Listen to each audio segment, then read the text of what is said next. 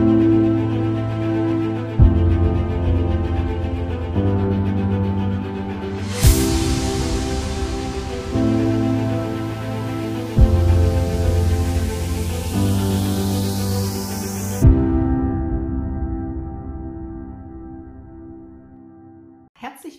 Zur 13. Folge unseres Podcasts Stadtgeschichten aus dem Stadtmuseum Gera, wo Sie interessante und spannende Themen zur Geschichte der Stadt, hin und wieder aber auch einen Blick über den Tellerrand in die Weltgeschichte hinaus erwarten.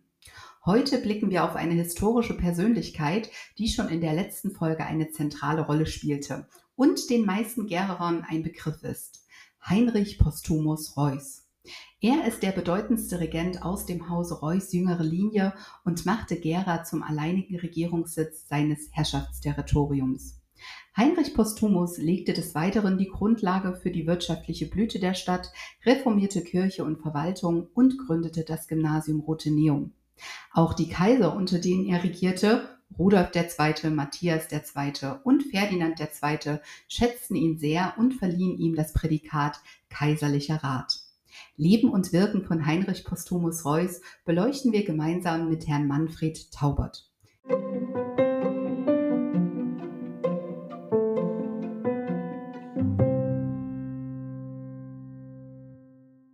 Herr Taubert, ich freue mich, Sie heute als Gesprächspartner begrüßen zu dürfen. Guten Tag.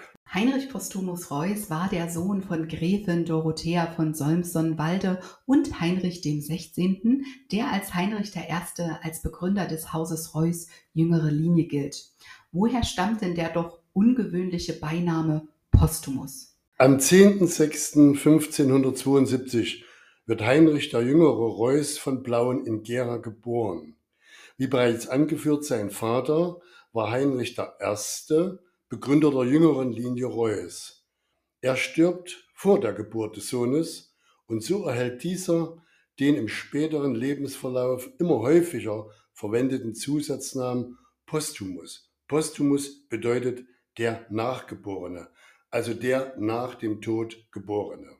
Ja, Heinrich Postumus Reuß trat seine Herrschaft ja erst im Jahr 1595 an. Wie war diese denn zwischen dem Tod seines Vaters und seinem Regierungsantritt geregelt? Am 26. August 1573 werden die Nachfahren von Postumus in den Reichsgrafenstand gehoben. Kaiser Maximilian bestimmt noch im gleichen Jahr dessen Vormünder. Es sind dies seine Mutter, sein Onkel Heinrich der Mittlere zu Obergreiz, Utz von Ende zu Karschwitz und Georg von Wolframsdorf zu Köstritz. Wenige Tage vor seinem 23. Geburtstag trat Postumus am 6. Juni 1595 die Regierung seines Landes an. Bereits einen Tag vorher trat in Gera aus diesem Anlass ein besonderer Landtag zusammen.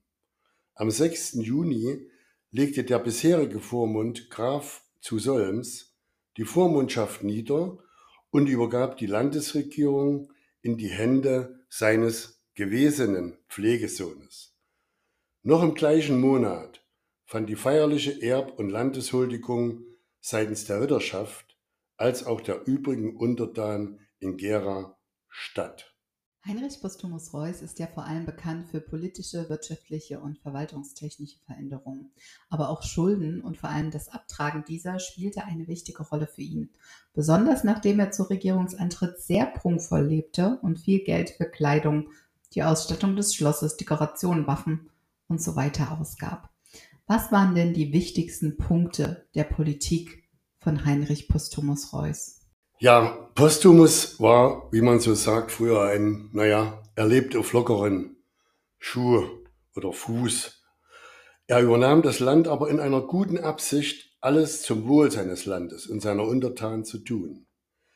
Aus diesem Grund legte er das Gelübde ab, sein Wollen und Kraft hauptsächlich auf vier Hauptpunkte zu vereinigen, in welchen er mit Recht die Vorbedingungen für das Gedeihen aller ehrlicher Arbeit und damit des Wohlstandes in seinem Land erblickte. Sein damaliger Kanzler, der Johann Hoffmann, hielt diese vier Vorhaben von Postumus in seinen schriftlich hinterlassenen Zeugnissen fest. Das waren erstens die Aufrechterhaltung einer der reinen Religion angemessenen Kirchenverfassung, die Verbesserung des Schulwesens, die gewissenhafte und genaue Verwaltung der Rechtspflege und viertens die Anordnung einer guten Polizei zum Schutz der Ruhe, der Ordnung, der Redlichkeit in den Stürmen dieser Zeit. Er setzte sich natürlich vor allem für eine Verbesserung christlicher Werte ein. Postumus war sehr kirchlich geprägt. Ja, blicken wir nun einmal auf seine Familie. Heinrich Postumus Reuß war zu Lebzeiten ja zweimal verheiratet. Aus welchen Familien stammten seine Ehefrauen denn und wie viele Kinder hatte er mit ihnen? Ja, Heinrich Postumus war zweimal verheiratet und hatte insgesamt 18 Kinder. In erster Ehe, geschlossen am 7.2.1594, war mit Magdalena Gräfin zu Hohenlohe-Langenburg. Sie lebte vom 27.12.1572 bis 2.4.1596 vermählt, mit der er eine Tochter hatte. Ja, die Gräfin ist ja zeitig verstorben und deshalb war er in zweiter Ehe mit Magdalena von Schwarzburg-Rudolstadt verheiratet. Diese lebte vom 12.04.1580 bis 22.04.1652. Er heiratete sie am 21.05.1597 und mit ihr hatte er weitere 17 Kinder. Deshalb zusammengefasst 18 Kinder, davon waren 10 Söhne und 8 Töchter. Schon ab dem 15. Jahrhundert wurde das Handwerk der Tuchmacher ja immer bedeutender für die wirtschaftliche Entwicklung Geras. So ist auch der älteste bekannte Innungsbrief eines Geraer Handwerks der der Tuchmacherinnung von 1478. Er enthält die ungewöhnlich hohe Zahl von 61 Meistern in der Stadt. Ab Mitte des 16. Jahrhunderts erfuhren die alteingesessenen Tuchmacher aber zunehmende Konkurrenz durch niederländische Handwerker und Kaufleute. Darunter auch der bis heute bekannte Nikolaus de Smit, der oft als Vater der Gererer Textilindustrie bezeichnet wird. Wie unterstützte Heinrich Postumus Reuß Nikolaus de Smit denn und welche Auswirkungen hatte dies auf die wirtschaftliche Entwicklung der Stadt? Ja, mit der Ansiedlung des niederländischen Kaufmanns und Emigranten Nikolaus Desmet hilft Postumus dem stagnierenden Textilzweig unserer Stadt zu neuer Blüte. Das heißt, in der Stadt gab es schon eine Textilindustrie, natürlich wesentlich auf einem niederen Niveau. Die Calvinisten, also die Niederländer, stehen unter seinem Schutz des Postumus und in der Folgezeit entwickelt sich Gera zu einer blühenden Textilstadt. Die Textilindustrie wird erheblich ausgebaut. Neben der Textilindustrie entstehen zahlreiche Nebengewerke, wie zum Beispiel Lederwaren, Metallindustrie, Maschinenbau, Musikinstrumentenbau und verschiedene andere. Im weiteren Verlauf entwickelt sich Gera dadurch bis um 1900 zu einer bedeutenden Industrie- und Handelsstadt. Man muss sehen, dass äh, die der, der Desmit, der kam, war ja vorher in Leipzig kurz ansässig und eigentlich ist dem Postumus da ein guter Schachzug gelungen, indem er den nach Gera holt und ihm hier die Möglichkeit gegeben hat, sich zu weiterzuentwickeln, also seine Textilindustrie. Das alles ist natürlich nicht so ganz reibungslos verlaufen, wie das so klingt, weil äh, letztendlich die ansässigen Textilfabrikanten ihn durchaus auch schon zu einer als Konkurrenz gesehen haben. Allerdings war sein, ich sag mal, sein, wie sagt man heute, sein Know-how offensichtlich besser als das der Gera und konnte die letztendlich auch dazu überzeugen, dass sie sich mit weiterentwickelt haben. Und äh, auch äh, die, die Stoffe aus Gera waren auf allen Messen dort zu sehen, die im Umfeld stattfanden, zum Beispiel Leipziger Messe. Ja, besondere Bedeutung in der Regierungszeit von Postumus hat ja auch die Gründung des Gymnasiums Ruteneum. Wann gab es denn die ersten Überlegungen zur Gründung einer solchen Bildungseinrichtung und wann ist die Schule schließlich eröffnet worden? Ja, äh, Postumus hat natürlich äh, in seiner, man muss ja so sagen, äh, nachdem er sich stark in seiner Hofhaltung eingeschränkt hat und sich dem Wesentlichen gewidmet hat, diesen vier Punkten, die bereits einmal angeführt waren, hat er natürlich festgestellt, dass für ein gut funktionierendes Staatswesen nur gut ausgebildete Beamte, Schuldiener, Geistliche und so weiter äh, diese in der Lage sind, dies zu führen. Mit dem Bau des Gymnasiums 1605 bis 1608, man redet ja auch heute vom Gymna äh, Routineum seit 1608, schuf er nicht nur eine gute Kaderschmiede für seine künftigen Beamten, sondern auch eine Landesschule, die in guten und schlechten Zeiten weit über die reußischen Ländereien an Bedeutung gewann. Äh, letztendlich muss man sagen, auch seine eigenen Kinder schickte er an dieses äh, Routineum und er förderte das, wo er nur konnte. Bereits 1609 werden hier unter dem damaligen Rektor Reinhard Komödien aufgeführt. Wie bereits gesagt, seine Söhne besuchten das Gymnasium und wohnten im Kollegium. 1624 erfolgte auf seine Anregung, wie schon im Fundationsbrief angeordnete, die Anlegung einer Bibliothek im Gymnasium, die durch den Adel, Beamte, Geistliche, Wissenschaftler, Verleger und andere Personen immer wieder vergrößert wurde. Ja, wie Sie schon gesagt haben, das Roteneum entwickelte sich ja schnell zu einer national anerkannten Bildungseinrichtung. War es deshalb nur für gut betuchte Schüler zugänglich oder auch für Schüler ja ohne großen finanziellen familiären Rückhalt? Nein, das war nicht nur für äh, gut betucht, also äh, die Kinder von den reichen Einwohnern der Stadt, sondern auch für arme Schichten äh, zugänglich, bei entsprechender Eignung natürlich. Und äh, Posthumus legte da großen Wert eigentlich auf eine Bildung für alle Schichten äh, in der Bevölkerung. Am 3. Dezember 1635 mit 63 Jahren starb Heinrich Postumus Reuß in Gera. Beigesetzt wurde er in der Gruft der Johanneskirche, die sich zu dieser Zeit noch auf dem Johannesplatz befand. Als der Sarg in der Familiengruft beigesetzt wurde, erklang ein Lobgesang. Zitat Anfang, Herr, nun lässest du deinen Diener in Frieden fahren. Zitat Ende. Sowohl der Sarg Heinrich Postumus als auch die musikalischen Exequien, die Heinrich Schütz für ihn als Trauermusik schrieb, sind bis heute bedeutende Zeugnisse protestantischer Begräbniskultur. Können Sie für uns darauf noch etwas genauer eingehen? Ja, Heinrich Postumus liebte Musik und Aufführung. Das ist auch nicht ungewöhnlich für diese Zeit, denn was hatte man anderes? als Musikaufführung, Theater. Es gab ja letztendlich keine heutigen, wie heutige Medien. Georg Schütz, der Bruder des großen Komponisten Heinrich Schütz, war von 1615 bis 1617 auf dem Osterstein als Informator, das ist Lehrer und Erzieher, für die Söhne von Postumus tätig. Es ist gut möglich, dass Georg Schütz hier Anregungen zur Verbesserung des Musikwesens in der Stadt an Postumus bereits weitergab. In einem Protokollbuch findet sich unter dem 9. Dezember 1617 die Abschrift eines Gutachtens von Heinrich Schütz, die Neuordnung der Hof-, Schul- und Stadtmusik in Gera betreffend. Aus dem Gutachten lässt sich entnehmen, dass Postumus anordnete, in welchem Umfang was und wo musiziert werden soll. Das Gutachten überliefert auch einen detaillierten Plan des umfangreichen musikalischen Teils des Gymnasialunterrichts.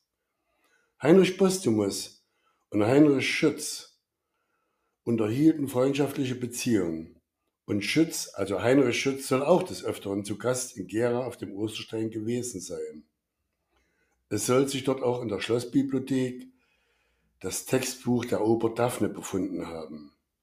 Vermutlich ist diese erste deutsche Oper von Heinrich Schütz dort auch aufgeführt worden. Postumus war sehr voraussehend in seinen ja, nicht nahenden Tod, sondern generell, er hat den Tod natürlich immer im Blick gehabt und er trug Vorsorge in Erwartung seines Todes. Bereits 1632 hatte er wiederholt mit Krankheiten zu tun. Am 30. Dezember 1634 erweiterte er sein Testament. Er verpflichtete seine Söhne zu gemeinsamer Regentschaft und vorerst keine Landesteilung vorzunehmen. Sie sollten sich nicht vor dem 30. Lebensjahr verheiraten, eine maßvolle Hofhaltung halten und mit seiner getätigten Schuldentilgung weiter fortfahren. Er erinnerte sich da wahrscheinlich an sein eigenes Leben in jungen Zeiten und er wollte nicht, dass das Land wieder in Schulden verfällt. Postumus war sehr fromm. Er besaß eine große Frömmigkeit. Etwa ein Jahr vor seinem Tod ließ er diesen Sarg anfertigen, den er mit selbst ausgesuchten Bibelzitaten des Alten und Neuen Testaments schmücken ließ. Seine Gemahlin informierte er hiervon erst kurz vor seinem Tod. Er legte den gesamten Ablauf seiner Beisetzungsfeierlichkeiten höchstpersönlich und präzise fest. Er hat den Ablauf hoch, höchstwahrscheinlich auch mit äh, Heinrich Schütz vorher besprochen und ihm beauftragt, im Falle seines Todes die, die Beisetzungsmusik zu schaffen. Heinrich Postumus verstarb am 3.12.1635, wie bereits angeführt, an einem heftigen Schlagfluss, das heißt an einem Schlaganfall in Gera. Nach dem Tod von Postumus gab dessen Witwe Dorothea Magdalena an Heinrich Schütz den Auftrag, die Musik für den Beisetzungsgottesdienst zu komponieren. Heinrich Schütz nannte diese Musik zum Hinausbegleiten musikalische Exequien. Hierbei vertonte Schütz die auf dem Sarg von Postumus von diesem selbst ausgewählten Bibelworte des Alten und Neuen Testaments. In diesem Zusammenhang muss man natürlich auf den besonderen kulturhistorischen Wert des Sarges von Heinrich Postumus sehen. Es war nicht ungewöhnlich, muss man natürlich sagen, dass Särge bemalt wurden zu der damaligen Zeit. Bemerkenswert ist eben, dass er das selbst alles in Auftrag gegeben hat und seinen, nach seinen Vorstellungen, sein Sarg bemalt wurde. Er hat alles, was seine Beerdigung und Beisetzung betrag, bis hin zur Aufstellung des Leichenkonduktes, Inhalt der Leichenpredigt und dem Begräbnis da selbst festgelegt. Er schaffte damit ein von ihm selbst inszeniertes Erinnerungsbild. Es ist natürlich schade, wie heute teilweise mit diesem Sarg umgegangen wird und diese ungeklärten Verhältnisse, die letztendlich äh, dazu führen, dass dieser Sarg heute in der Beisetzungshalle des Ostfriedhofes steht und der Öffentlichkeit nicht zugänglich ist, was sehr, sehr traurig und beschämend ist. Um an Heinrich Postumus Reuß und seine Verdienste zu erinnern, wurde am 12. Juli 1863 auf dem Johannesplatz ein Denkmal eingeweiht, welches von August Kreling, dem damaligen Direktor der Nürnberger Kunstgewerbeschule, geschaffen wurde. Das Denkmal wurde im Jahr 1958 in einer Nacht- und Nebelaktion demontiert und vermutlich eingeschmolzen. Herr Taubert, Sie würden dieses Denkmal ja gern wieder errichten und haben dafür die Interessensgemeinschaft zur Wiedererrichtung des Heinrich Postumus Denkmals gegründet. Was genau ist Ihre Idee und wie hoffen Sie, diese umzusetzen? Ja, man muss sagen, dass dieses ehemalige Standbild, also dieses Denkmal für Heinrich Postumus, wie Sie bereits angeführt haben, äh, von Greling modelliert wurde und geschaffen wurde Greling war der Direktor der Königlichen Kunstschule in Nürnberg und eher bekannt zur damaligen Zeit. Äh, es ist eines der besten Denkmale, die auch in dieser Gießerei in Nürnberg produziert wurden. Sie selbst sagen das, diese Gießerei, dass es eines ihrer größten und besten Aufträge war. Leider wurde dieses Denkmal, wie bereits angeführt, 1958 beiseite geräumt, obwohl es beide Weltkriege, beide Weltkriege unbeschadet überstanden hatte. Selbst nach dem im Zweiten Weltkrieg erfolgten Bombenangriff auf Gera im April ist dieses Denkmal, also diese Blinde, auf der es stand, nur ganz wenig verrückt wurde, völlig unbeschädigt, das Denkmal. Man hätte es durchaus erhalten können, wenn man es gewollt hätte. Es war zu der damaligen Zeit natürlich nicht gewollt. Im Vorfeld von 1958, vom April 1958, äh, gab es eine Schmähschrift, die dazu aufforderte, dieses Denkmal zu entfernen. Diese Schrift stand in der jungen Generation, der Fürst muss weg. Es war eigentlich eine sehr eindeutige Aufforderung. Die FDJ ist dem in Verbindung oder in Zusammenarbeit mit der Kreisleitung, der damaligen Kreisleitung, sehr gern nachgekommen und so wurde das Denkmal entfernt. Als wir jetzt im Juni zur Fête de la Musique äh, diesen Sockel aufgestellt hatten, das Modell des Sockels, kam ein Bürger und hat gesagt, er hat gesehen, wie man diesen Postumus in die Wanne eines Sis-Kippers äh, verfrachtet hat. Eine Sis-Kipper, ja, den haben, hat damals die Wismut gefahren sicher möglicherweise auch der Kraftverkehr. Es gab viele Spuren, wohin das Denkmal geschafft wurde. Es ist nicht aufgeklärt worden. Es gab nach 1990 nochmal umfangreiche Anstrengungen, äh, dieses Denkmal wieder zu errichten. Es bildete sich damals ein, ein äh, Verein, der Preußische Posthumusverein, die sich das Ziel setzten, dieses Denkmal wieder zu errichten. Allerdings muss man sagen, zur gleichen Zeit tauchte dann auch der Sarg auf und die Notwendigkeit äh, der Restaurierung des Sarges. Der Postumusverein hat sich äh, aus diesem Grund damals entschieden, da das Geld nicht für beides reichte, den Sarg zu restaurieren.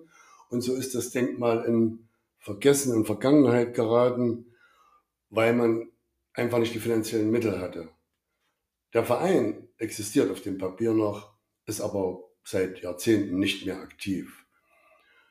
Im Jahr 2022 hatte ich angeregt in einem Zeitungsartikel, braucht Gera ein neues posthumes Denkmal. Die Frage wurde nicht nur von mir, sondern von mittlerweile circa 70 Einwohnern dieser Stadt mit Ja beantwortet. Mit Ja dahingehend, dieses Denkmal als Kopie natürlich, aber originalgetreu an seinem alten Standort wieder aufzubauen. Äh, da es leider aus verschiedenen Gründen nicht möglich war, diese Maßnahme an den Förderverein des Stadtmuseums anzuhängen, wurde eine Interessengemeinschaft gegründet in diesem Jahr und diese schloss sich dem Kulturbund an. Es liegt jetzt nur noch an der Stadt, an der Stadt Gera, an der Stadtverwaltung und an den Stadträten, dieses Unternehmen zu unterstützen. Die Interessengemeinschaft äh, hat vor, diesen Sockel, dieses Holzmodell des Sockels noch einmal aufzustellen und zwar während des Höhlerfestes im Oktober.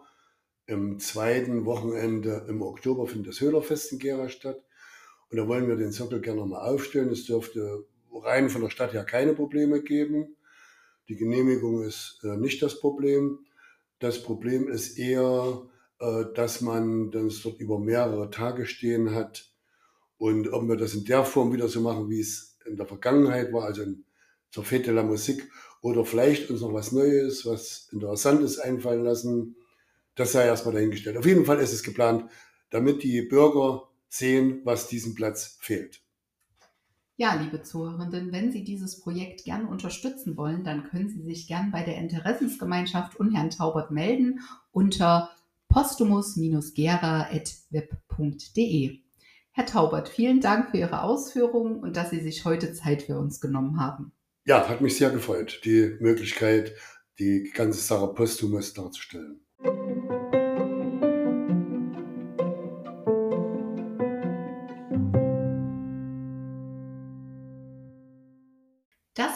13. Folge unseres Podcasts Stadtgeschichten aus dem Stadtmuseum Gera. Wir hoffen natürlich, dass Sie auch das nächste Mal wieder einschalten werden. In der kommenden Folge begrüßen wir wieder Herrn Dr. Alexander Jörg, der uns das letzte Mal auf eine Reise durch die Geschichte der Friedhöfe mitgenommen hat. Nun besuchen wir gemeinsam mit ihm Lost Places, also vergessene Orte der Stadt.